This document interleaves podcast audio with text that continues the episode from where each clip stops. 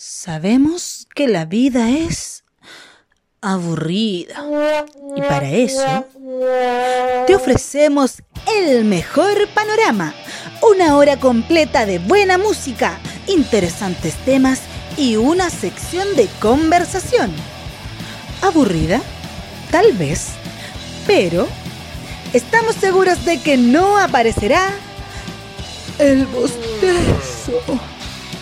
Conducen el enigmático Señor X.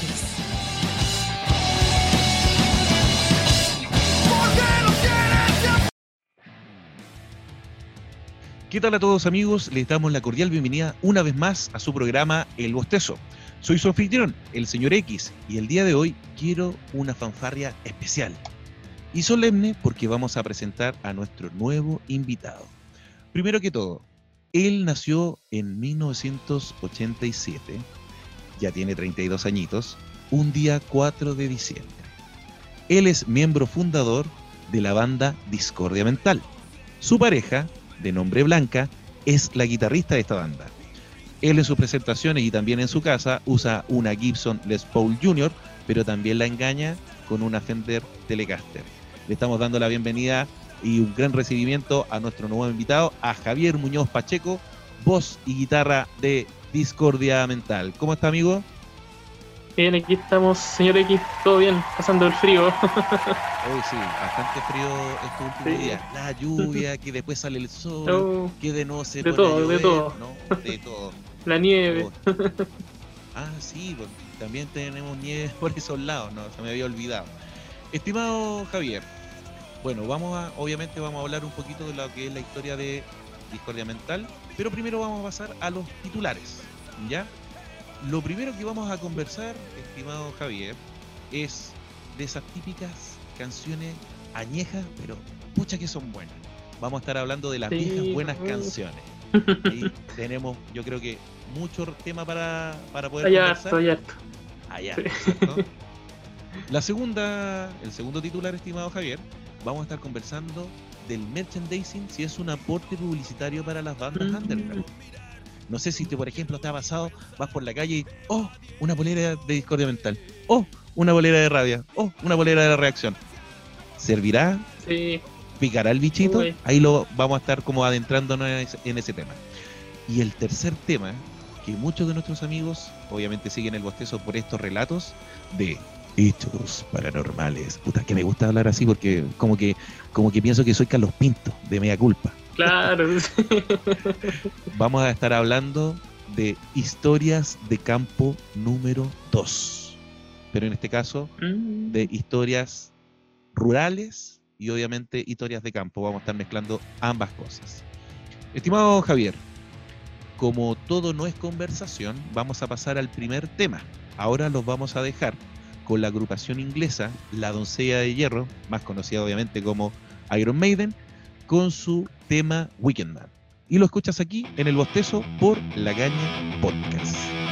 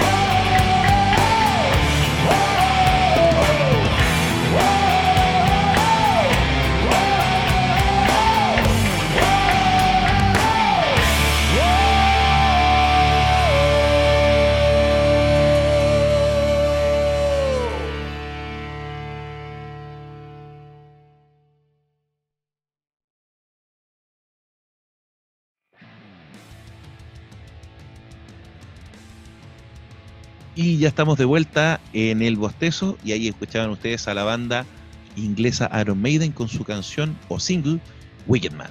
Recordemos que esta canción marcó el regreso de Bruce Dickinson a la doncella de hierro, recordando también por el paso de sus antecesores discos que fueron el Virtual Eleven y el Factor X, que no tuvieron un buen recibimiento a, tra- a través de la, de la fanaticada, pero volviendo Bruce Dickinson la cosa cambió y ahora obviamente hizo de Iron Maiden una banda de tomo y lomo.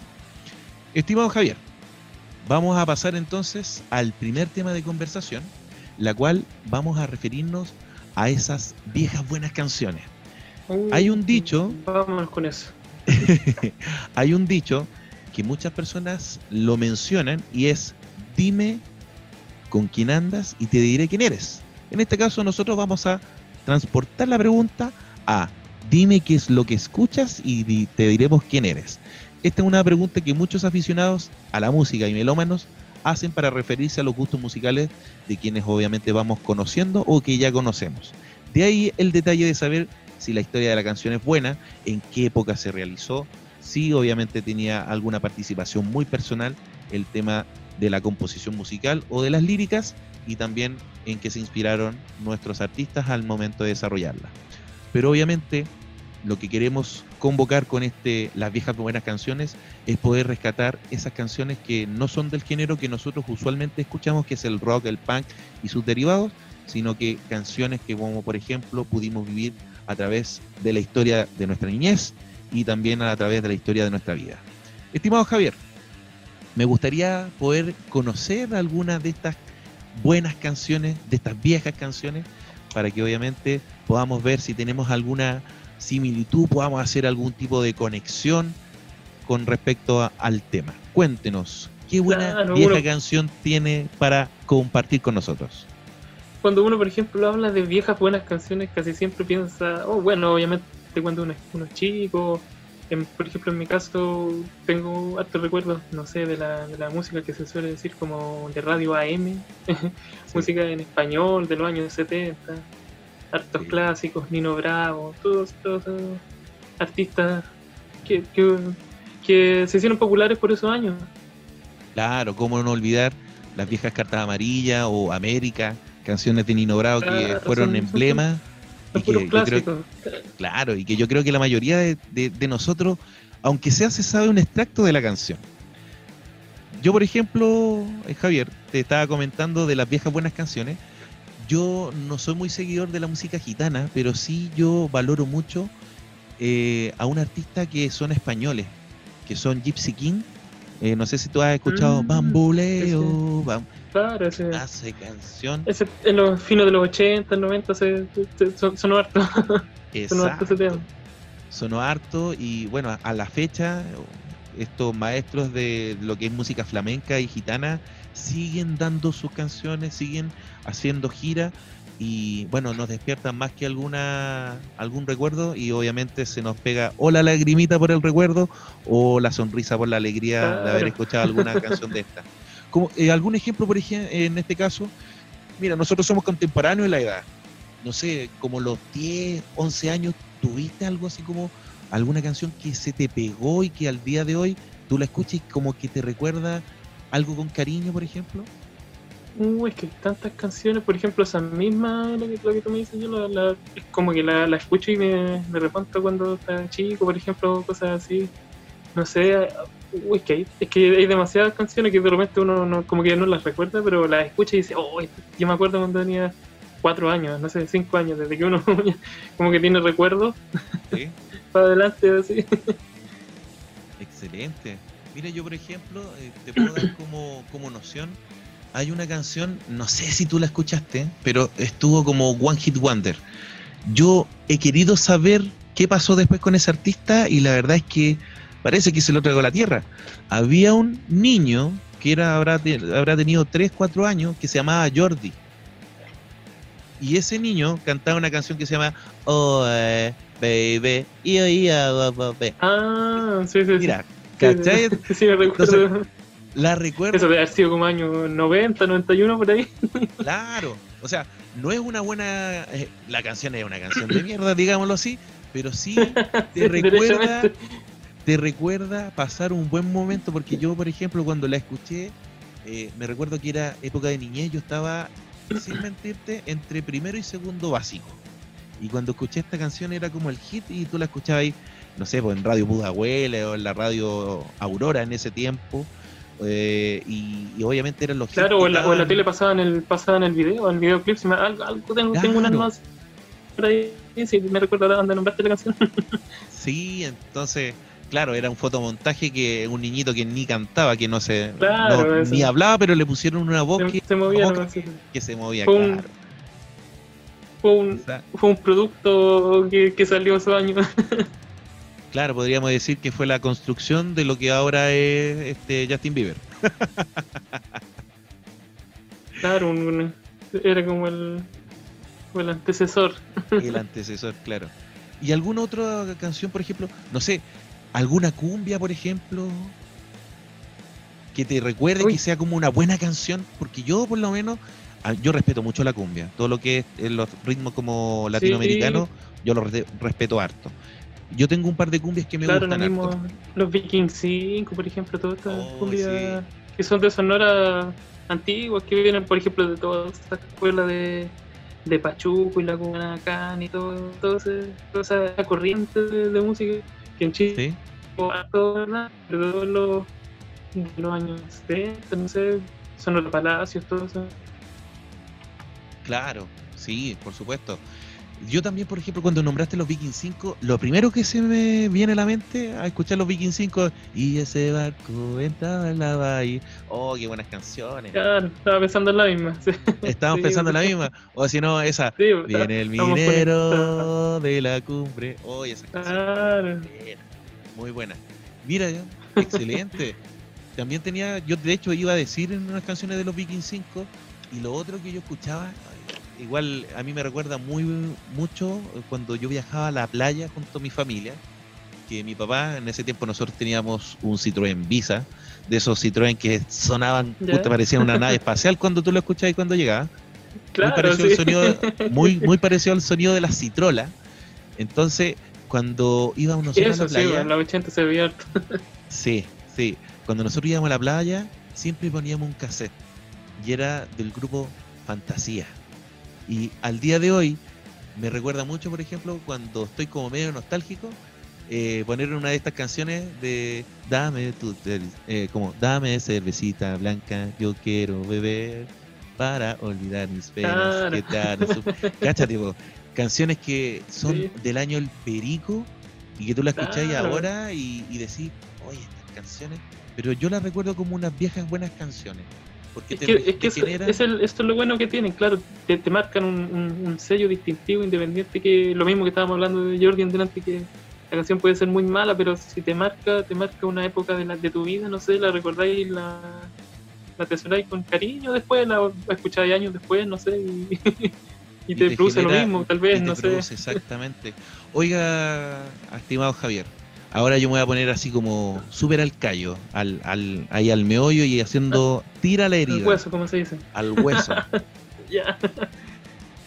la canción que te haya marcado a ti de estas viejas buenas canciones, pero con respecto al amor. Uh, a ver, ahí se la puse difícil. A ver, con respecto al amor. Sí, Está difícil. sí, Está difícil porque, a ver. Mm, que la verdad nu- nunca lo había pensado así. no, uno Porque siempre de hecho, lo mismo de lo que estábamos hablando, igual de la música, también hay harta música romántica. Entonces, hay- a lo mejor, no sé si derechamente alguna canción, pero sí hay hartas cositas que lo mismo que estábamos hablando de Nino Bravo, no sé, uno de repente se, se pasa los rollos así, o no sé, sí, escuchando esos temas así. Yo creo que va por ese lado. No, no tengo como una canción así como en específico que, que evoque ese. ese sentimiento de decir de como, oh, esta canción es especial y que la considero una buena... o esta te la voy a dedicar, tampoco, no, no, no sé. Sí.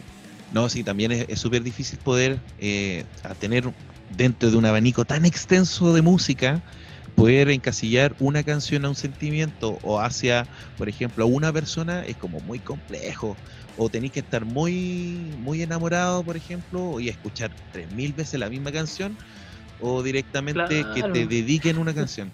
Por ejemplo, al señor Y X. eso, también, cuan- también es otro, otro, otro tema. Sí, por ejemplo, al señor X cuando estaba en el colegio en octavo, en octavo básico, una niña de séptimo básico, como yo me iba a cambiar de colegio, le dedicó eh, una canción de Cristina Aguilera y que se llama Pero me acuerdo de ti. Ah, Oh, ese. Y bueno, ese a mí romántico, pero así. romántico, sí, señor X en ese tiempo no escuchaba ni rock, escuchaba solamente la radio Ah, Pudahuel. en, en otra, por otra línea. en otra, claro. Y yo recuerdo que haber escuchado esa canción, yo no la entendía. Y un día, de ahora de grande, de ahora de grande, Ah, la pusieron en la radio. En la radio, yo en la mañana voy saliendo al trabajo y ponen radio en, en- en la camioneta donde me voy. Entonces pusieron esa canción y le, ¿sabes qué? Por primera vez le puse atención a lo que significa. Después de casi 15 años de que yo salí de esa, oh, entendí de lo que trataba. po. Y bueno, lo que trataba esa canción, sí, lo que trataba esa canción era de que, por ejemplo, eh, a la niña la habían pateado, ella estaba con otra persona, se acordaba del ex y la dejaba la cagada. Literalmente. Ah, ya está. Como que la descolocaba. Entonces fue como, oh, ¿eso habrá querido decirme o la canción solamente por la melodía me la habrá dedicado? Pero bueno, Quizá. eso, Oye, es súper loco lo que decís tú, porque de verdad pasa, uno de repente escucha temas que escuchó hace mil años atrás y los vuelve a escuchar y donde uno va creciendo, no sé, los mira, los mira súper distintos y es como, "Oh, ¿en serio eso decía? Así como que queda, queda, queda así Sí. medio para adentro uno de repente. ¿Y como qué canción, por ejemplo, tú tienes eh, así como noción de que la hayas escuchado en algún momento de tu vida cuando eras más pequeño y que ahora como que le tomes el peso a la letra? Que nos puedan nombrar algo, una que sea. Una canción que, por ejemplo... Sí. no- Puede ser. Es bastante, como te decía, es bastante como singular poder escuchar una canción en una época de tu vida y después llevarla al, al presente y con obviamente con la forma de pensar actual que uno tiene, con las vivencias que ha, ha- ha afrontado uno en la vida, Claro. eh, poder interpretarla de otra forma. O, mira, ahora, ahora, me acordé de una justa, exactamente. Hay un, un tema que se escuchaba harto en, a principios de los 90, que era a propósito de que estábamos hablando de Nino Bravo, que salió Sí. como una reversión a principios de los 90 de- del, del tema América, creo que era. Me parece que era porque lo cantaba el hijo, algo así, era que como que se hizo un- una, re- una reversión. Me parece que el hijo lo cantaba con él, o no, no me acuerdo, algo así era. Pero ya, claro, yo escuchaba el tema América, yo pensé que era, era alguien que se llamaba América. Porque de hecho yo tuve una profesora que se llamaba América, entonces a lo mejor lo relacionaba con eso. Después lo, lo fui escuchando, claro, lo escuché más ahora el tema y, y caché que era, era por otro lado el tema, que de hecho es como un, toda una, como una, a ver, ¿cómo se podría decir? Como un manifiesto un poco de lo que es América y de, la, de, de- de lo que significa como continente y su gente, y, todo un rollo por ese lado. Sí. Era totalmente, totalmente distinto. Claro, o sea, tú lo asocias directamente a una profesora por el Claro, nombre, por el alcance. O, pero o claro, ya le una persona así como que él a lo mejor estaba enamorado de América, no sé, y y uno chico, claro, no le, no le prestaba atención y seguía la melodía, no, no, no sé. Exacto. Oye, y por ejemplo, no sé si tú recordarás esta canción que te voy a nombrar, que obviamente yo creo que muchos eh, en algún minuto la hemos oído, pero en realidad yo creo que nadie la ha tomado atención. Es una cumbia, se llama Un año más, que nosotros obviamente cuando la escuchamos, Ah, claro, se asocia- es típica canción de, de Año Nuevo, de que van pasando Año nuevo, la- sí, Claro, pero tú, tú has podido entender lo que en alguna oportunidad el mismo Tommy Rey mencionó sobre esta canción. No, mira, ahora que lo, que lo dices, no, y es, es que es como si viera la letra así, a lo mejor si me pusiera a analizarla, mejor va, claro, va por otro lado la- el asunto. Sí, eh, habla directamente de lo que es la vejez. O sea, no tiene que ver con un tema de celebración, sino que eh, te está generando eh, que aproveches el día a día y el minuto a minuto, porque son 15, son 20, son 30, 40, 50, 60. No importan los años que tengas, Claro. es, es el tiempo el que no se detiene. O el sea, que no se detienen, claro. el que te está dando referencia de que aprovechar el minuto a minuto va a generar de que obviamente tú tengas la oportunidad de poder albergar recuerdos y sentimientos en base a esos mismos recuerdos. Es bastante Claro, o bonita, sea, pero bailable sí. la, la, Es que es, es curioso, es curioso lo que lo que mencionas justamente porque como al ser cumbia derechamente es bailable y se asocia al año nuevo y todo eso, pero si uno la analiza también, ahora lo que estábamos comentando de la letra, claro, eh, eh, alude a eso y también musicalmente la, la armonía del tema igual es como bien menor, no es como algo tan así festivo, o sea, tiene su sus Claro. ingredientes, sus cositas, pero pero va bien como en esa tecla, así como bien de, pucha, están pasando los años, aprovechémonos porque si no vamos a quedarnos ahí nomás. nos vamos a quedar ahí. Sí, así es.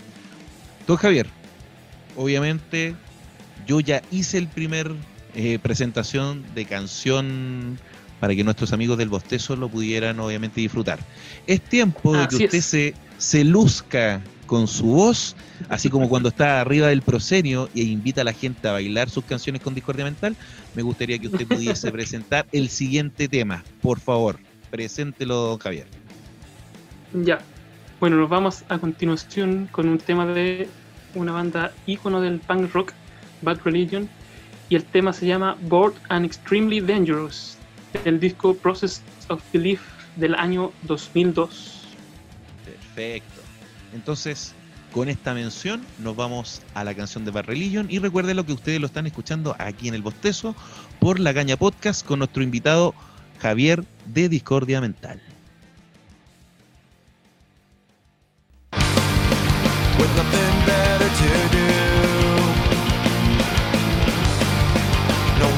with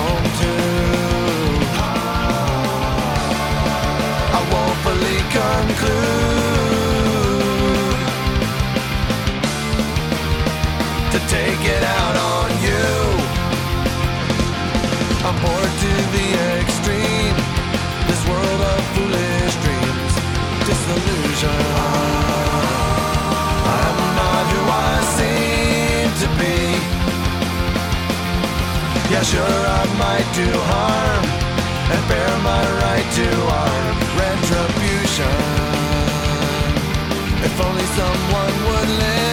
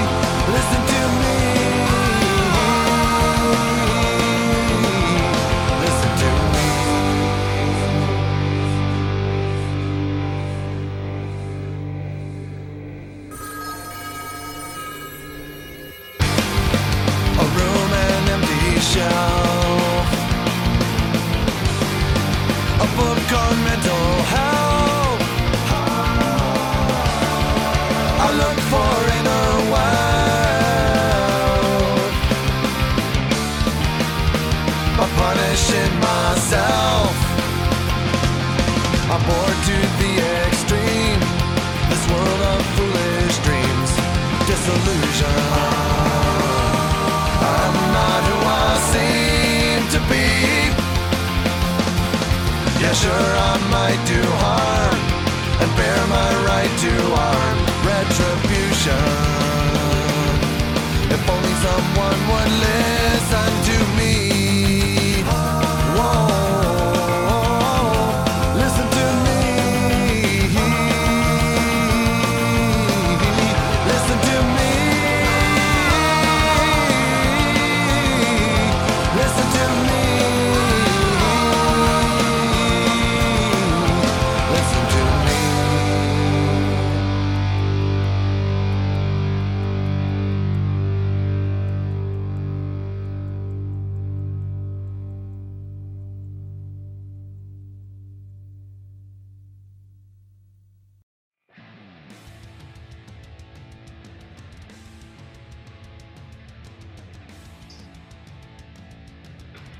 Ya amigos, ahí pasaba Bored and Extremely Dangerous de Bad Religion, un tema del 2002 del disco Process of Belief. El tema cierra ese disco en la versión original, un tema que a mí me gusta mucho, sobre todo, sobre todo ese disco porque yo creo que me marcó por, por una etapa de, de, de la vida porque bueno, en ese año estaba, cuando recién salió ese disco, yo estaba en como primero medio, y ese disco lo pesqué cuando salió y lo escuché al revés y al derecho, y me gustan todos los temas, y así que tenía, tenía que programarlo. Y sobre todo este tema, porque bueno, o sea, me gustan todos los temas del disco, pero este no es, no es precisamente ni un single ni, ni el más conocido del álbum, pero por eso lo elegí.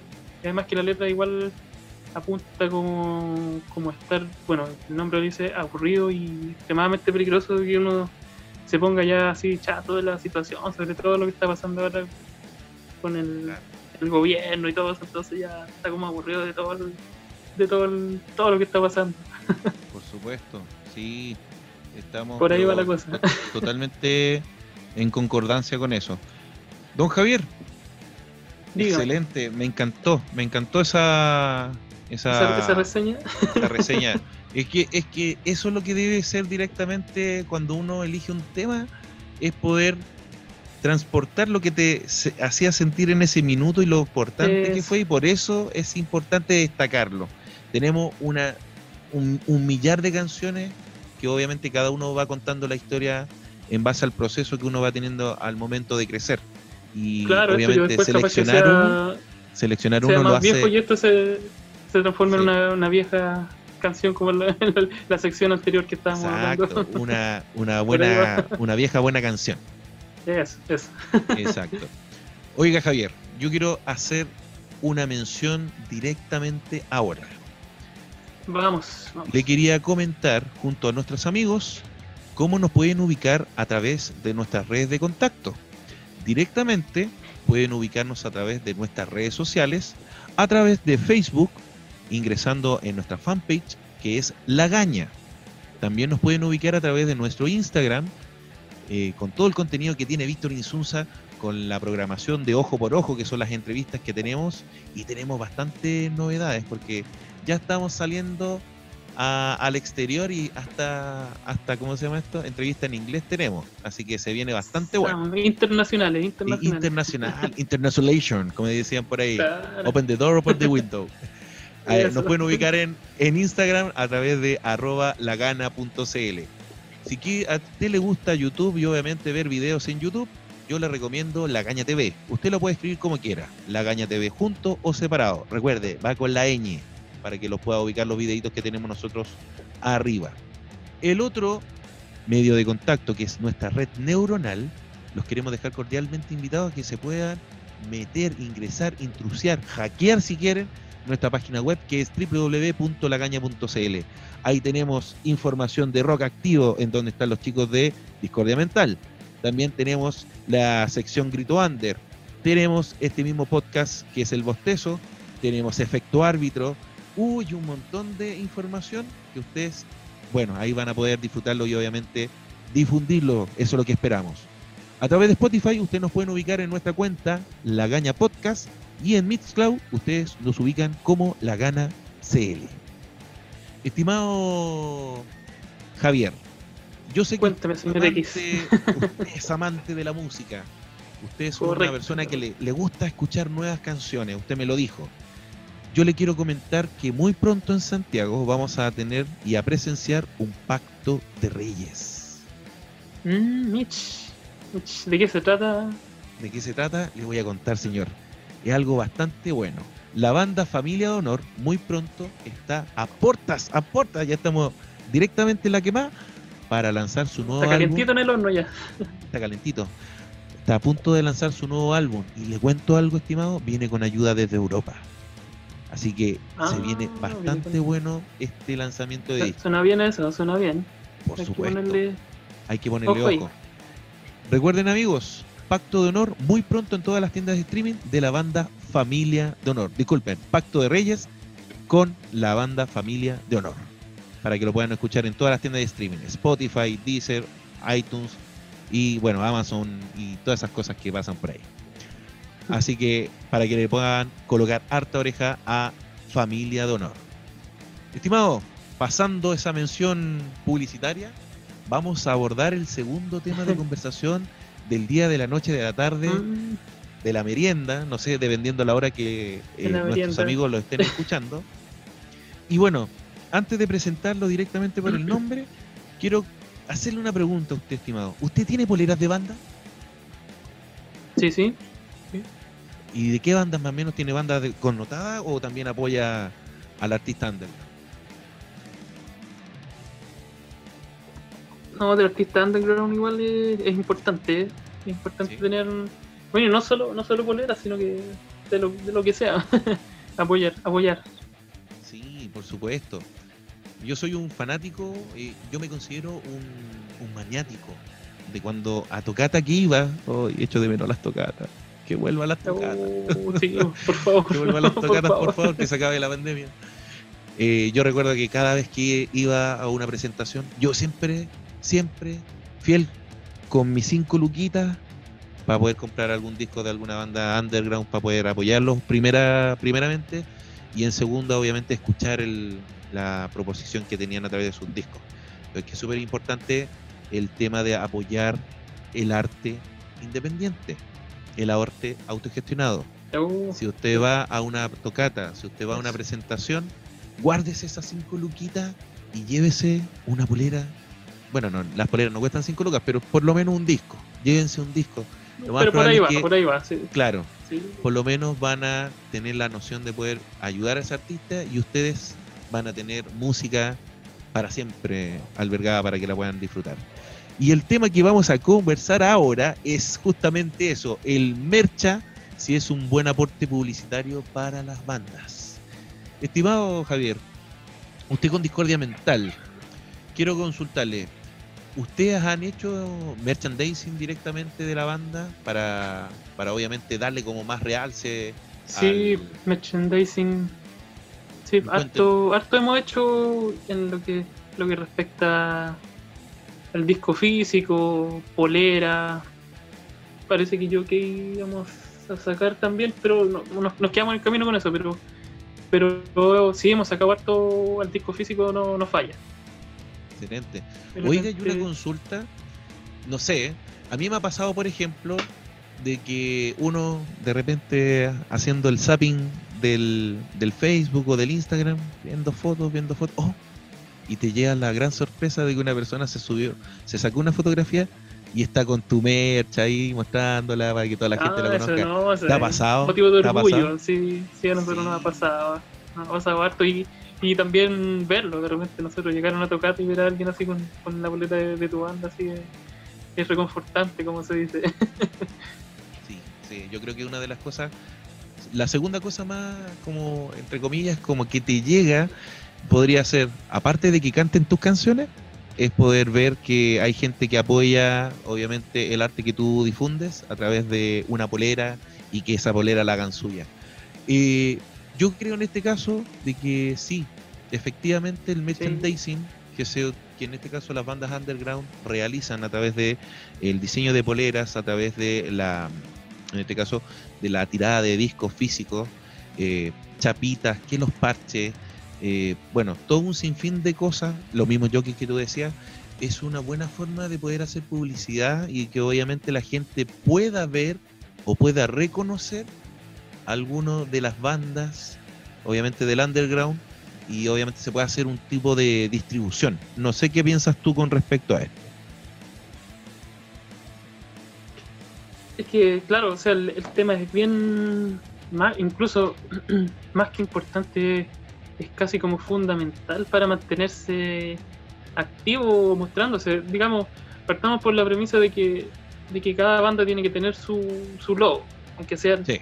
Las letras de la banda, no sé, y eso ya te va, si lo ves en, en el disco, en una polera, en un póster, en lo que sea, eso te va marcando.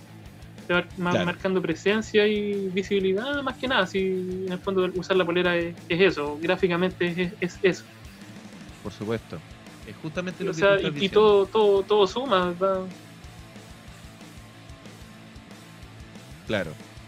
Sí, mira, por ejemplo, eh, a mí me ha tocado eh, revisar bastante las redes sociales. Eh, nosotros somos consumidores bastante activos de lo que hacen las bandas underground y nosotros siempre estamos siguiendo y buscando como información para poder difundirla. Es por eso que, por ejemplo, nosotros hemos llegado a ver cuando hacen lanzamientos de merchandising, por ejemplo, la misma banda Familia de Honor, eh, hace muy poco, lanzó una tirada de poleras de su último disco. Y obviamente eh, es la portada de la carátula y que está bastante bonito el trabajo. Además, eh, bueno, los mismos chicos de Cronos deben morir hace muy poco en sus redes sociales colocaron de que tenían ventas de aparte de sus discos, también tenían ventas de lo que eran los eh, sus poleras y obviamente unas chapitas por ahí, unos jockeys. Eh, yo creo que uno de los movimientos obviamente publicitarios que sí efectivamente son como más, por decirlo así, mucho más eh, comprometidos es este, el que justamente tú puedas usar, como dicen los argentinos, una remera de tu banda favorita. Una remera. Una remera. Sí, y poder a- obviamente lucirla y que la gente, no sé, por lo menos a mí me ha tocado de que yo uso, en algún momento usé la polera de mis amigos de rabia y iba por Persa Bio Bio caminando, todo campante a comprarme discos piratas. Oh, perdón, eso no se debía decir. iba cam- caminando, a mí me gustan mucho los discos, yo soy un coleccionista de discos. Y viene una persona que... No, no, no, porque no sé mucho de música, pero sí me gusta la Ah, ya. El melómano es como muy es muy al callo con los datos. Sí, es muy al callo con Sí, no, es, es una enciclopedia. es una enciclopedia. Pero me pasó, por ejemplo, que iba en estaba en el galpón Víctor Manuel y yo estaba justamente viendo eh, a mí me gusta de todos los tipos de música, o sea, yo puedo escuchar desde pop hasta black metal. Así de así de, de rancio soy. Así de, de diverso. Así de diverso. sí. Claro. Y estaba viendo, no sé, pues estaba buscando discos de, de thrash, por ejemplo, y de black metal. Y de repente un chiquillo me toca la espalda y me dice, aguante rabia. Y fue como, oh, no lo conozco, pero conoce rabia. Ah, ya. Excelente. Pero tenemos algo en común. Ahí tenemos algo en común. Entonces, ¿qué es lo que va generando? También a esa buena disposición de que, por ejemplo, si tú conocías es. la banda y veí otra persona con una polera de la banda, te vaya a tirar buena onda. Entonces se genera esa sinergia exquisita de, de la buena onda. Claro. Es que yo creo que eso es en el fondo el, el- objetivo de, de- de todo esto. De más, a lo mejor no, no pensarlo tan egoístamente en- como la banda. O sea, yo, yo tengo que tener todas las poleras, o sea, que las poleras de mi banda sean las que se vean nomás. Sino que es, como una cosa general, que sobre todo en el underground que se da. Sí, sí. Es bastante. es- no sé, es como reconfortante, por ejemplo, de que cuando tú mismo, a ti te debe pasar que nos contaste hace poquito, te subas al escenario y veas a personas con las poleras que tú en algún minuto hiciste. Claro, pues es una sensación rica, sí. Pues. Es reconfortante, por supuesto. Sí, pues sí, así es. Oiga, estimado, y lo otro que le iba a preguntar, los discos físicos, ¿qué piensa usted? Obviamente, como ya estamos en la era digital y estamos todos a través de Spotify Claro. y, y estas, eh, estos canales de streaming, junto con YouTube, que son obviamente los monstruos, Son- son los monstruos que generan el contenido. ¿Qué piensa usted de los discos físicos, por ejemplo? ¿Es factible? ¿Es solamente romanticismo? ¿O es una cosa como la que hago yo, que es un tema de colección? ¿Qué piensas tú? Sí, el tema, justamente me ir por ese lado. El tema es bien amplio y también da, da para harto, pero. ah, mira, tiene de todo igual, yo creo. Si bien el disco físico aún marca presencia, porque es algo tangible, digamos, Sí, pero también tiene el, el cierto romanticismo en cuanto a lo que es la colección. Por ejemplo, obviamente no se da tanto ahora que, que se vendan cantidades exuberantes de discos. No Sí. se da mucho eso, pero por ejemplo en, la- en- en lo que es la, la escena underground, se hacen todavía las ferias, donde están- está su disco ahí de, de cada banda de cada que, por banda. ejemplo, las que van a tocar, no sé. Y se, se ve harto eso. Nosotros, por ejemplo, es algo que no descartamos que no, no lo vayamos a seguir haciendo. No sé si sacamos otro disco después. Lo más seguro es que, que salga disco físico, independiente del, de cómo vaya un poco la tendencia, Sí, la tendencia del, del servicio de streaming y todo esto. Que obviamente que todo suma, si en el fondo es que yo creo que hay que mirarlo un poco así. Como que cualquier eh, cosa que te pueda ayudar a, cuanto a difusión es bienvenida. No, no creo que haya que mirarlo, mirarlo feo, digamos, porque Sí. es algo que suma, que aporta. El disco físico también tiene detrás trabajo bueno de grabación de los temas Sí. Y también lo que es el arte, el diseño, que también son cosas importantes. Lo mismo que hablábamos también de, lo- de los logos de las bandas. Claro. Son cosas que creo que no hay que dejar de lado. ¿no? Son, son puntos sumamente importantes que obviamente marcan la trascendencia y obviamente también lo que es la, mm, por decirlo así, como la esencia de la banda. Si bien, eh, como tú decías, eh, yo considero, por ejemplo, de que al momento de comprar un disco, tú di- diste las palabras precisas, Javier.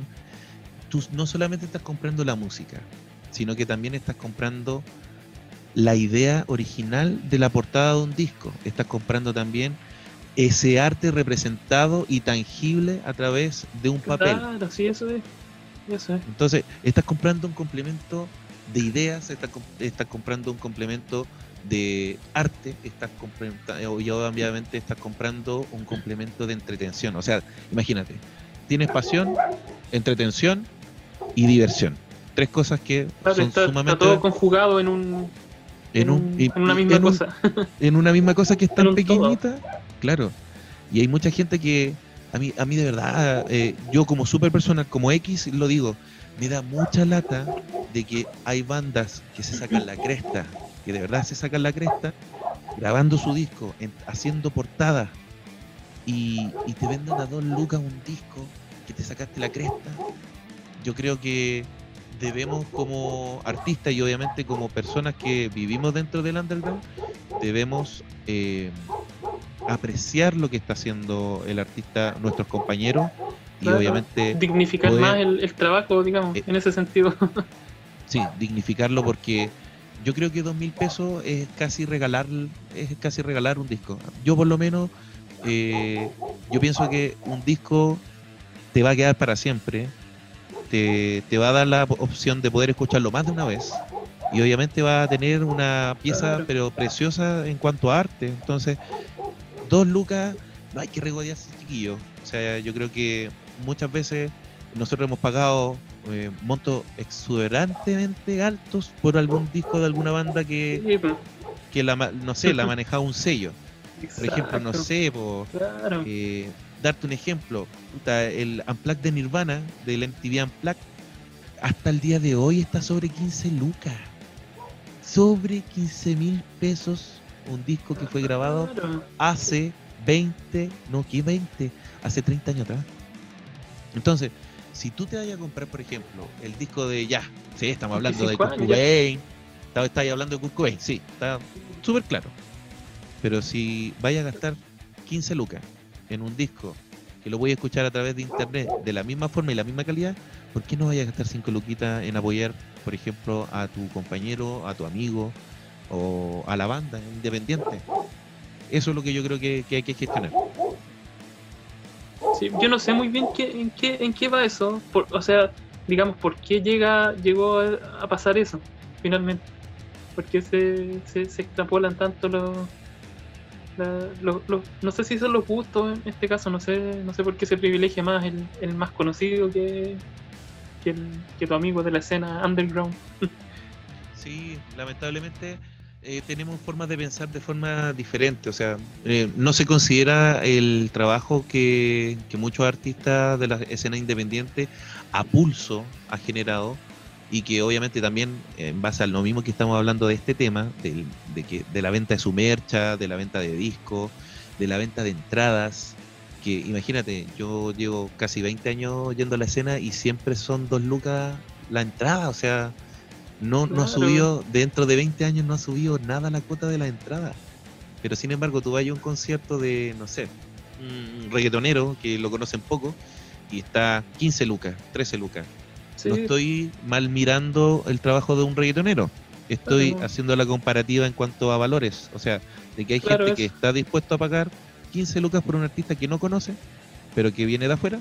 Sin embargo, cuando tienes seis bandas que tienen una excelente eh, sonoridad, se sacaron la cresta para poder eh, armar una fecha. eso tiene una, una buena propuesta que lucas. también. Claro, claro. Sí, no, Entonces, yo yo, lo he que- pensado varias veces, pero no, no, no, sé, no sé, no sé darle cuál, qué es exac- exactamente lo que pasa. ¿Por qué, por qué llega a pasar eso? Siempre me lo, me lo he preguntado, pero no, no, no, logro encontrar respuesta. Vamos a tener que hacer una encuesta y preguntar por qué prefieren a, a- a Imagine Dragons que, no sé, Discordia Mental. Claro. Así, bueno. Estimado Javier, como obviamente hemos dicho, no es todo conversación, vamos a pasar a un, en este caso, tercer tema musical. Y aquí yo quiero detenerme porque quiero hacer una mención honrosa. Quiero hacer una mención honrosa por lo siguiente. Eh, esta banda que vamos a presentar el día de hoy, en el mes de julio, se transformó en la banda del mes en nuestra plataforma comunicacional de La Gaña. Nos estamos refiriendo a Cronos debe morir. El día de hoy vamos a hacer una mención honrosa, nombrándolo como artista chileno del mes en el medio de La Gaña. Y obviamente queremos que disfruten ustedes con su single Liquiem. Lo van a poder escuchar ustedes completito acá en el bostezo por La Gaña Podcast.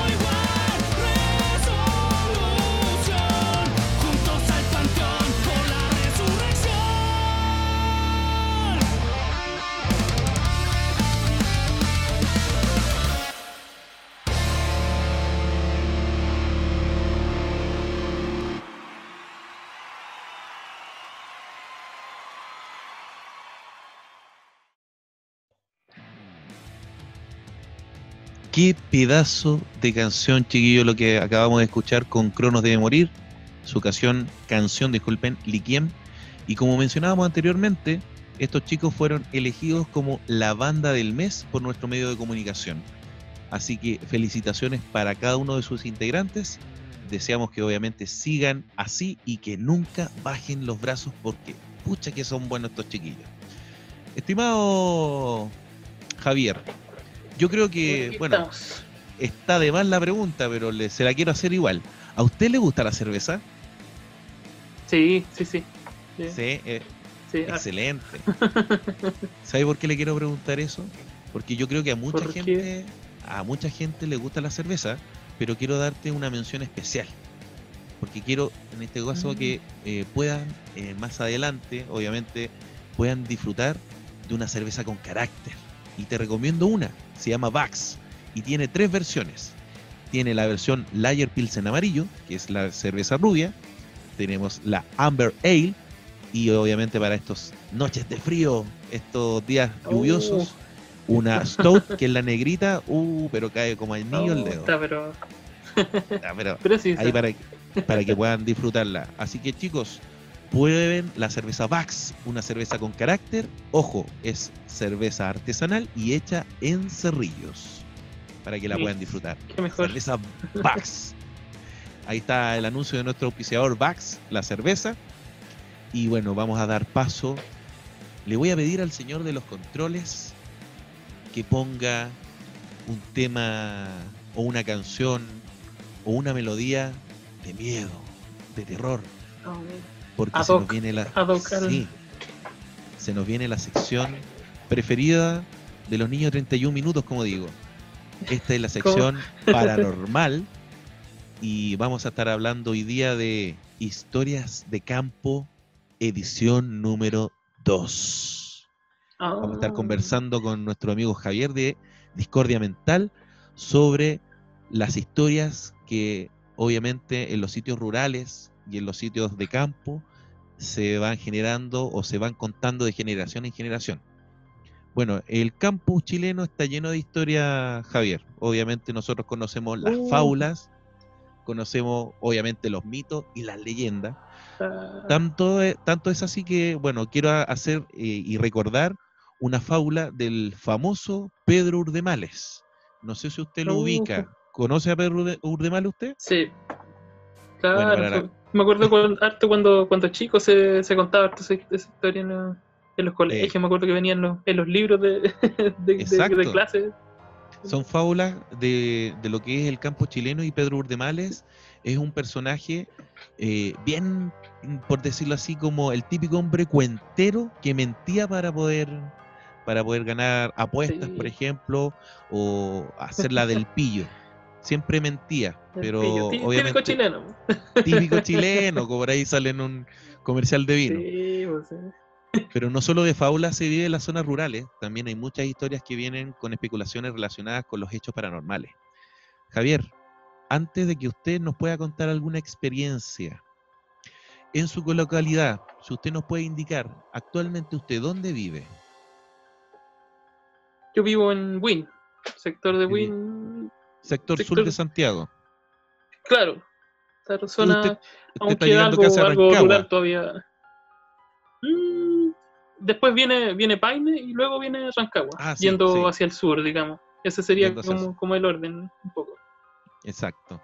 Estimado, entonces, obviamente, como sitios rurales, ah, debe haber, pero muchas historias con respecto a cosas paranormales. Lo pienso así. Sí, se, se, cuenta harto. No es mucho lo rural que queda en el estricto rigor de la palabra, pero sí, se, cuenta harto. Se cuenta harto. Yo, por ejemplo, eh, fuera de micrófono, eh, en las pausas, cuando estábamos conversando y escuchando los temas de, lo- de los chiquillos de Crono, nosotros con Javier eh, estábamos conversando de que yo usualmente paso mucho por eh, Paine, paso mucho también por Buin, y hay un sitio, una localidad, mejor dicho, que se llama La Aparición. Yo sé que tú la has escuchado esa localidad, ¿cierto? Sí, sí, sí. nu- Nuestro baterista de, la banda vive cerca de, de ese sector por ahí, Vive cerca de a ahí. propósito. a propósito de. A mí me llamó mucho la atención el nombre de la aparición, y obviamente como Chile está lleno de localidades con nombres extraños, y esta no es la excepción, eh, dentro de mi curiosidad, porque yo soy bastante curioso y bien patudo, yo estaba manejando un autito de mi trabajo, iba pero lo más bien y de repente veo este letrero, bienvenido a la aparición.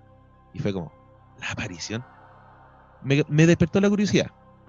Entonces, aprovechando de que había un negocio cercano, me aproveché de comprar una empanadita, su rica bebida, me estaba tomando la bebida mientras tanto y de repente veo a una persona, un lugareño obviamente, que venía con un tractor. Y le pregunto, porque estaba justamente comprando en el mismo negocio donde yo estaba, mientras yo me estaba sirviendo la bebida y la empanada. Sí. Le pregunto, hola, buenas tardes, ¿sabe qué? Eh, pucha, mire, yo no conozco mucho por acá. Le aproveché de, pre- de preguntar una dirección que no, no ubicaba. y le dije, oiga, ¿y por qué se llama la aparición esta cosa? Y el caballero se cagó, literalmente se cagó la risa. Claro. Y me dice, bueno, voy a tratar de... que vienen aquí. ¿Estos qué? Se- no, no tienen idea. Me dice, claro, ¿no? me comenta, bueno, se cuentan varias historias, pero una de las historias que como que redunda harto es el tema de que la aparición es justamente por una aparición que personas que empezaron a hacer como en las calles principales de, del sector de Puin y, de Paine, eh, se, se encontraron. Y bueno, la historia que me contó este caballero, y fue hace súper poco, fue, fue en el mes de junio, primeros días de junio, me contaron, está fresquita la historia. Está fresquita. Así que está fresquita. Me con- Y de me primera fuente, de primera fuente. Un, Sí, un por lugareño. un lugareño. Y me cuenta lo siguiente. Me decía de que estaban construyendo haciendo la explanada de la calle eh, Padre Hurtado, Avenida Padre Hurtado, allá en eh, Buin Paine, El Lindero y todo lo que es esas localidades. Y me contaba de que eh, el dueño dentro de, de- de lo que es el terreno de Linderos y que co- colinda con Paine con Buin, estaba vendiendo parte de sus terrenos porque necesitaba dinero. Obviamente, al vender estos terrenos, se los cedió a las concesionarias y a, bueno, a- al Estado de Chile en este caso, para que hicieran Claro. calles. Dentro de las calles, obviamente, venían estos eh, los trabajadores a realizar el, el trabajo duro de poder Claro. eh, explanar y, y dejar como, como corresponde una calle. Entonces, dentro de la historia que me contó este señor, me mencionó de que en un momento estaban estos trabajadores haciendo la obra y se le aparece una señora y que le dice que ellos no tienen permiso para poder trabajar ahí porque ella es la dueña de ese lugar. Obviamente los lugareños, los Ah, trabajadores no la tomaron en cuenta, o sea, cualquier persona que venga a decir de que, oye, esta cuestión es mía, no, no te voy a creer. po. Bueno, resulta que Sí, eh, de- después les consultaron al capataz de la obra de que había llegado una señora súper prepotente a decirle que no, no correspondía que estuvieran trabajando allá, que ella no le había dado la autorización. Y el capataz se lo comentó al dueño de los terrenos, el dueño de los terrenos. Y dándola como la información, características de la persona, me va a creer que el dueño de los terrenos dice, no, acá no hay ninguna señora. Y de hecho mi esposa tiene que haber muerto hace como unos 10 años atrás. Y dando la referencia de la forma física de esta persona, era, al parecer, era la esposa. Tate. Tati. No. Entonces, al momento de ya colocarle como nombre a la localidad, cuando ya empezaron a formarse las casas y los condominios que están ahí en ese sector, le pusieron la aparición en base a, al, en este caso, a la aparición directamente de la esposa del dueño Claro, de los terrenos. literalmente. literalmente. Así que, mira, esa es una, una de las historias, obviamente, uno puede creer, otros no la pueden creer, pero de que la historia está Claro. interesante, está bastante buena. Oiga usted, Javier, cuéntenos, ¿nos tendrá algo preparado para el bostezo con respecto al tema de cuentos o relatos o apariciones de, de espectros, fantasmas, el diablo que anda metiendo el poncho por ahí? O apariciones. Sí. ¿Nos puede comentar algo referente a eso? A las zonas rurales se, se habla harto de, de historias y cosas.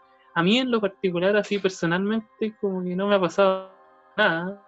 ¿Ya? pero sí, por ejemplo, mi, mi mamá, mi tío, mi abuelo vivían en un sector de que pertenece a Paine, la, la comuna vecina de Will, eh, Sí. un sector que se llama Champa, y hablaban harto de que, que se parecía una, como una novia. Que Siempre es la- lo típico, así uno como, como que ve- sabe la historia, así como que vas solo por un camino en la noche y, y se te aparece. Que no sé, presumiblemente debe ser lo mismo que, que la mayoría de la historia, debe ser alguna mujer que murió y, y vuelve a, buscar, no sé, a, a su hijo, o lo, lo- lo típico así como, como lo de la llorona. Pero esa, esa historia se, se cuenta harto que pasaba en un puente de, de Champa. En Champa. En un capítulo anterior, Champa, porque sí, eh, me por ejemplo, me comentaba un buen amigo que también escucha harto el bostezo, que eh, no sé si usted lo conoce, es el, el señor Gillo de Pifia, de la banda Hardcore sí, sí. Él también, pues él es de, de esos lados, de, de Paine directamente. Y él nos contó en una oportunidad de que en Champa le sucedió algo súper extraño. Y de hecho yo en uno de los podcasts anteriores lo comenté porque él me pidió, me pidió, me dijo que le gustaría que esa historia se contara. Bueno, él, él ha tenido un montón de historias paranormales. De hecho, su vida es paranormal. Pero Partiendo por eso. partiendo por eso. Eso ya es otro tema, sí. Sí, sí, bueno, no vamos a ahondar, pero... Da, eh, da- da para un podcast Pifia- entero. Sí, no, yo creo que da para una, Una temporada entera. completa. Va a dar para Claro, una la- temporada La completa la, la, la historia historia de, de Gillo. las historias del Gillo. Pero él me contaba que justamente en Champa, y yo en el podcast anterior, en el donde yo conté el relato de él, que a él eh, se le aparecieron brujos. Entonces él me comentaba de Champa, yo no podía recordar el nombre de la localidad, pero ahora que tú me dices, eh, Champa está lleno de, de historias bien Es bastante... que pasa que ¿Sí? pasa que Champa es como está aún mantiene la, la esencia rural, o sea, gente que vive eh, literalmente de su de sus siembras, de sus cosechas, que trabaja el campo, que eh, tiene la, la esencia rural aún no, no tan no tan invadida por la por la urbanización, Urbanización, claro. digamos. Entonces todavía da, da para, es como un caldo de, de cultivo, digamos, no sé, por así decirlo, de, de, de esta historia. Se, se cuenta mucho. También sectores de, de aculeo, lo mismo que, bueno, ahora lamentablemente, como, como se está secando la laguna, también está la, la típica historia que decían que al fondo de la laguna de aculeo había una, una carreta con oro. ¿En serio? Ya. Sí, esa es la típica. Bueno, ahora- eso- ahora es como- eso me interesó. Es como tra- tragicómico porque la laguna está, está prácticamente seca, entonces yo creo que casi ni se toca el tema ahora así como de ahora que está seca la laguna, veamos si hay efectivamente una, una carreta de carreta oro, pero no esa, esa historia contaba que creo que no recuerdo bien quién, pero en los tiempos como de la colonia iban Ya. escapando, parece que los españoles iban escapando con una carreta con oro y cruzaron la, intentaron cruzar la laguna de Culeo y no, al no poder hacerlo, finalmente se hundió y, y el oro quedó al fondo de la laguna. Eso es lo que contaba la historia. Sí, hay como bastante historias con respecto al tema de lo, por ejemplo, de lo que pasó en el tiempo de la colonia, en el tiempo del, de la reconquista. Eh, se cuentan Claro, muchas. se- en ese tiempo debe, debe haber nacido harta, harta historia de eso. Bueno, mi, mi abuelo siempre, como él vivieron allá, ¿Sí? contaban, contaban hist- historias de este tipo, no sé, que de repente que, que, que él sabía de, de gente que incluso se subía arriba de los peces, de los pescados y los lo usaba como caballos para cabalgar. Pero eso ya es como casi mitológico, no sé. Claro, era como tipo Aquaman, una cosa así. claro, nosotros siempre lo agarramos, es como para la risa, porque ni Chiloé se atrevió a tanto, una historia mitológica tan- a ese punto. Claro. para la risa, pero es que de repente, lo mismo que hablábamos de Pedro Urdemal, es que la gente como del campo como que, o le, le ponía más de su cosecha, así como que va, se cuenteaba más la historia, así como que le, le ponían más, más, de más. Claro, más condimento, le ponían más condimento. Claro, Pero, eh, hacerle más, más sabrosa. Sí, pero para mí, por ejemplo, es bastante, no sé, eh, no sé poder si decirlo típico, pero sí puedo comentarlo como extraño en el sentido de que muchas historias que se van contando en distintas partes sean como muy similares y que no haya un referente muy marcado, sino que se cuente la historia tal, pero que vaya cambiando algunos detalles. Por Claro, ejemplo, mira, lo mismo que diste, diste en el clavo en eso, diste justo en- Claro, por ejemplo, lo mismo que eh, estábamos hablando eh, de, del pueblo, la, o sea, no del pueblo, sino que la, locali- la localidad de Aparición, la Aparición, porque se llama La Aparición, eh, de que comenten de que se presentó esta persona. Tú mismo también de- contabas de que eh, se hablaba mucho del tema de la novia.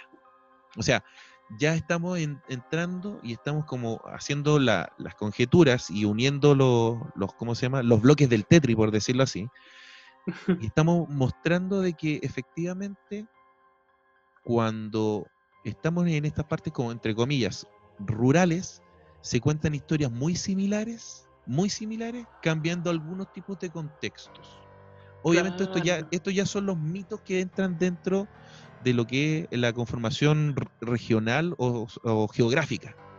Geográfico. Pero, por, ej- pero yo, por ejemplo, eh, me quiero salir un poquito del tema de, de lo que son la- los cuentos y apariciones, parte 2.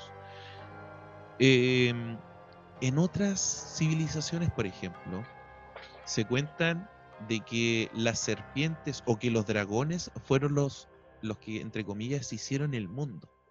No sé si tú sabrás, pero acá en Chile nosotros tenemos nuestra propia versión de los hechos de la creación de la, de la Tierra, que eh, son dos serpientes, una que se llama Caucaúbilu y otra que se llama Tentrenbilu Ah, sí, sí, sí. una serpiente de agua y una serpiente de tierra.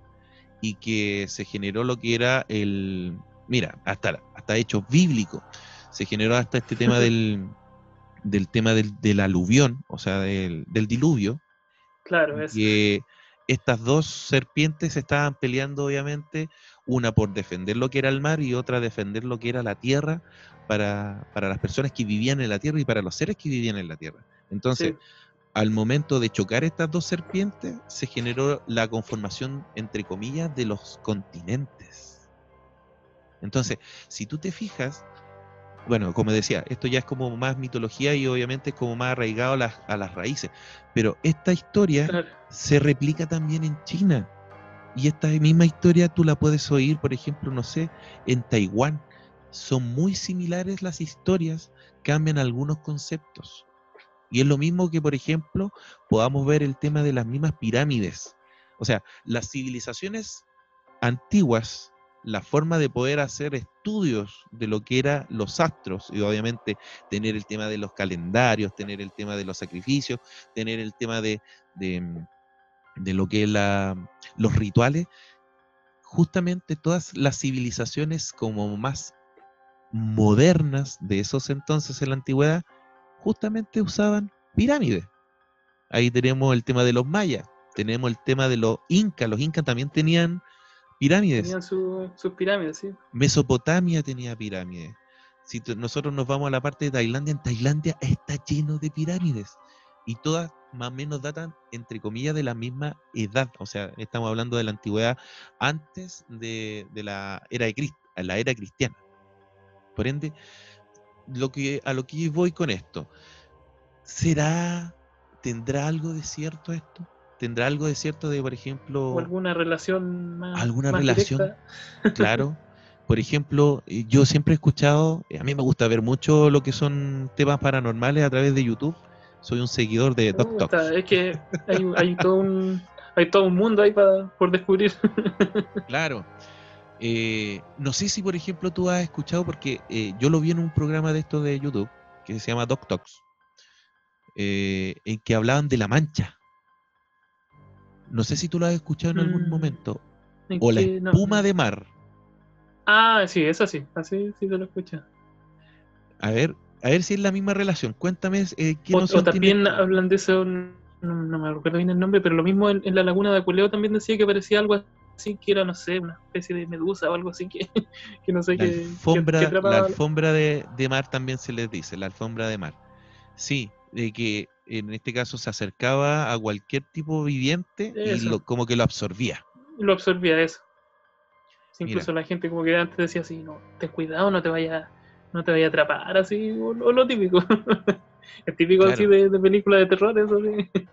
No, yo en algún momento a mí me contaron de que el amigo de un amigo del amigo de un amigo lo había atrapado la, la esta, esta como mancha falta, y, y que desapareció y que lo buscaron y que Sí, inclusive apareció en los cartones de, la, de las leches, ¿cachai? De las leches. De, de las leches. Pero claro, o sea, si nosotros encontramos como puntos en referencia, hay muchos hechos, entre comillas, como paranormales que se, se conforman y que tienen, están muy ligadas un punto con el otro y que físicamente y geográficamente no están cercanas. Entonces, Yo creo que eso Ya. debe ser por el boca a boca, igual que se, se, se va como modificando o adaptando a cada zona donde cada se región. cuenta la historia. O sea, claro. No sé, pensándolo bien como escépticamente, por así decirlo, es como que a alguien alguna vez se le ocurrió la historia de la Llorona, por así decirlo, ya, y cada, cada región lo fue tomando de acuerdo a si a alguien le había pasado algo parecido, no sé. Claro. Justamente Porque yo he escuchado dices, Llorona en México, en, en distintos países, y, y es, es lo mismo. y es exactamente lo mismo. En Rusia, en México, en Chile, eh, ¿dónde están mis hijos? ¿Dónde están mis hijos? Y claro, Claro, es lo mismo. S- Si hay hasta películas así. de- claro. Se, se genera ese, ese tipo de información que es muy, pero muy, muy igualitaria en cuanto a lo que es el- el- en la historia misma. Es Pero una misma columna vertebral, la, la historia es la misma. es una misma columna vertebral y obviamente tiene diferenciada lo que es el, el tema de los detalles más que nada. Claro, y en este caso, decía, se adapta a, a la- a las realidades de, los- de los lugares donde se cuenta. usted como una persona de música, obviamente entrando en este tema de, de los hechos paranormales, eh, ¿tú crees, por ejemplo, de que se cuente esta historia de los di- del día 24 de julio, que es la noche de San Juan, de junio, disculpe, De junio. sí. exacto, y que una persona que no sepa tocar guitarra se, baje, se pare bajo Oh, una esa higuera esa a la las 12 de la noche, esas las conocemos todos, po. Sí, po. Y que A mí me pasó te- justo que, ¿Sí? que en, la, en la casa que vivía antes, yo al fondo de la casa tenía una higuera efectivamente. ¿Ya? Pero la historia se contaba tanto que a mí la verdad me, da- me daba julepe, me daba miedo y, y realmente ese día, por ejemplo, llegaba el 24 de junio y yo miraba de lejos así la, la higuera a ver La si higuera. se veía algo, no sé. O que decían que en la punta parecía como una flor, algo así. Sí, También. sí. No, No, sí, pero no- es- no- son esos, esos Menos mal aprendí que- a tocar guitarra así nomás. no necesité al diablo. Porque la higuera ya la tenía, así que. Claro, pero por ejemplo, esos mismos relatos que yo te decía eh, están en la mente colectiva, si bien obviamente nosotros no, no, no podamos compartir el espacio físico o geográfico, pero sí está en la mente colectiva y está en la mente colectiva de lo que es eh, las comunidades. Y eso es lo bonito también de poder, independientes sean falsas o sean verdaderas, o que le pongan un Eso. poquito más de, de condimento, es poder tener esas tradiciones y poder replicarlas, porque lamentablemente cada vez es más escaso el tema de, de ¿cómo se llama? De la representatividad geográfica. Por ejemplo, Es de que sí, que, son, son tradiciones que se van perdiendo también, entonces. claro, últimamente nos hemos occidentalizado demasiado, hemos tenido mucho avance en cuanto a cultura, pero hemos absorbido culturas extranjeras y no hemos perdurado lo que corresponde directamente a la cultura propia, lo que son los pueblos originarios. lo- imagínate, los pueblos originarios acá en Chile eh, eran todos politeístas. Todos creían en varios dioses o varias, Claro. eh, entre comillas, como acciones que generaban una reacción. Entonces, eh, llegaba la occidentalización de los españoles con su religión, la en este caso lo que es la el catolicismo, y Sí. todas esas referencias se fueron perdiendo. Y lamentablemente hasta el día de hoy, eh, bueno, uno sea escéptico o no sea escéptico, eh, te vas a encontrar con historias que en algún momento tú escuchaste y que ya con el pasar del tiempo, lamentablemente se van perdiendo, ya no, no se cuentan como antes. Que por ejemplo, no sé, pues te podías juntar con tu amigo y te ponías a contar historias de terror. Claro, esa es la Es- típica, así. O en un carrete, así, la típica, en una fogata, así. Ya, contemos historia de terror. ya. Claro, esto le pasó al amigo del primo de, no sé, pues, del vocalista de, de Discordia Mental. Ah, Tenía una higuera al, al fondo de la casa. no- Claro. No, quiso ir. y Para no saber si quiso el mito era, era cierto o no. aprendió, a tocar, aprendió a tocar mirando tutoriales Aprendió. nomás. Claro. claro, los de ahora ven, aprenden así con, con puros Sí. tutoriales. Claro, pero eso es verdad, el, el tema de, por ejemplo, de, de que cada localidad tenía una historia propia, yo lo encuentro bastante bonito, eh, a mí de verdad que me gustaría de que toda esa información en algún momento algún historiador la pudiera replicar y que todo eso tu- estuviera en acceso libre, en este caso libre, para que las personas que estuvieran interesadas pudieran indagar más y pudieran saber de cómo se conformó esa historia, por qué se conformó y obviamente en qué año empezó como el tema del- de la difusión de esa información. para que no se pierdan las, las costumbres, para que no se pierda Claro, la, el folclore. la identidad finalmente, eso, eso, el folclore. El folclore de cada localidad. Sí. Sí, justamente. Estimado Javier, bueno, ha estado súper entretenida la conversación, Sí, pero da- obviamente Da para largo, da para largo. daba largo, pero obviamente en proporción a lo que es el tiempo, obviamente el señor de los controles ya nos está comentando de que estamos en el límite. Es por eso que antes de irnos, yo le quiero dar la posibilidad a usted que en un minuto pueda replicar lo que usted desea. Obviamente, si quiere tirar mierda, tire mierda. Si quiere hacer, si quiere hacer referencia a algo, lo puede hacer. El micrófono está abierto para que usted pueda decir lo que guste. En un minuto, por favor, don Javier. Desde ahora ya. Ahora ya. Ya, primero que todo voy a mandarle un cariñoso saludo a mis compañeros de banda, a Blanquita, un besito, a mi hermano Víctor y a, a Pinky, a Sebastián Solís, la batería, un saludo ahí a mis cabros. Eh, en un minuto, uh, que se voy a Dele hablar. nomás, dele, dele nomás, dele. Eh, harto, harto guante a la gente, son- se están viendo tiempos difíciles ahora con todo esto de la pandemia, a cuidarnos entre todos, ahí el pueblo haciendo, haciendo su aguante, Eh, tratar de, de, de ayudarnos en lo que podamos, si, tratar de no ser individualista y mirar, mirar al de al lado si necesita ayuda, tenderle la mano, ¿por qué no? eh, apoyar a toda la, a los la gente que se autogestiona no solamente en el tema de la música sino que sus trabajos también los que son independientes los que luchan día a día para mantenerse en pie y ahora yendo hacia el lado de la música apoyar a todas las bandas locales cuando pase toda esta pandemia asistir a los shows apoyarlos con, con su trabajo con su música sí, ayudarlos a difundirlos, a todo eso. Por supuesto, es una tarea de todos que obviamente podamos hacer de que eh, esto hermoso que se llama arte podamos compartirla, podamos Que ser perdure, que parte perdure.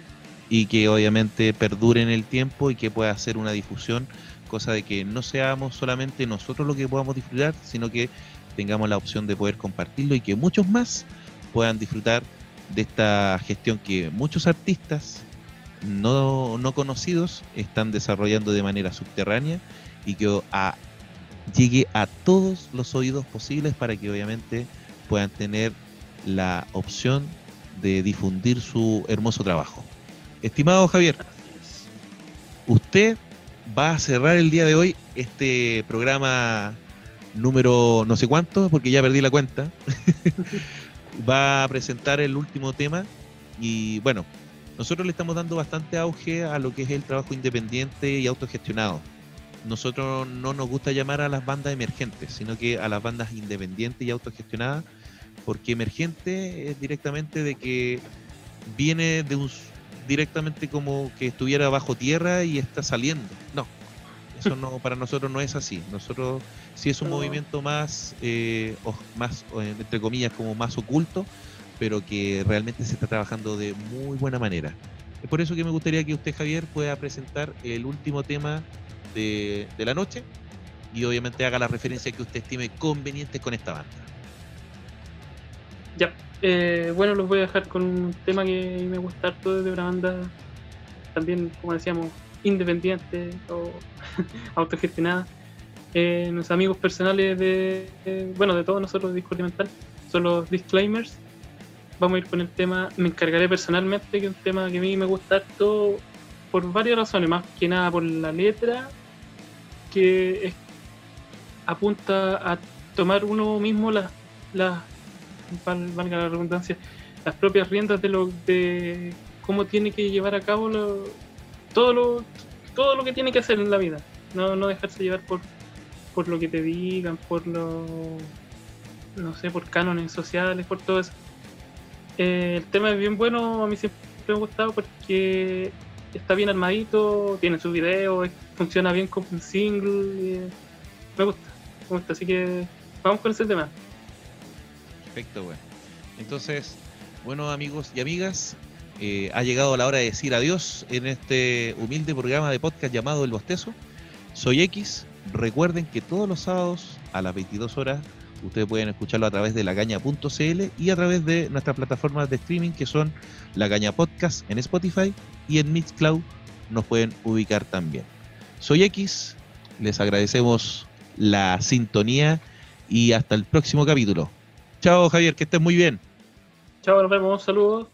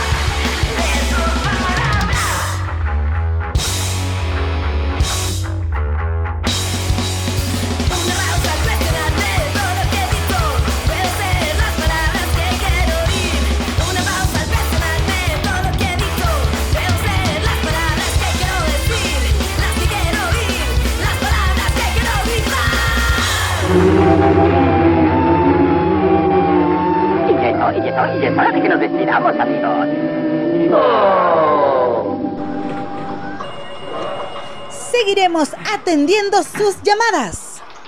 Los esperamos en el próximo capítulo de El Bostezo. Siempre por La Gaña Podcast.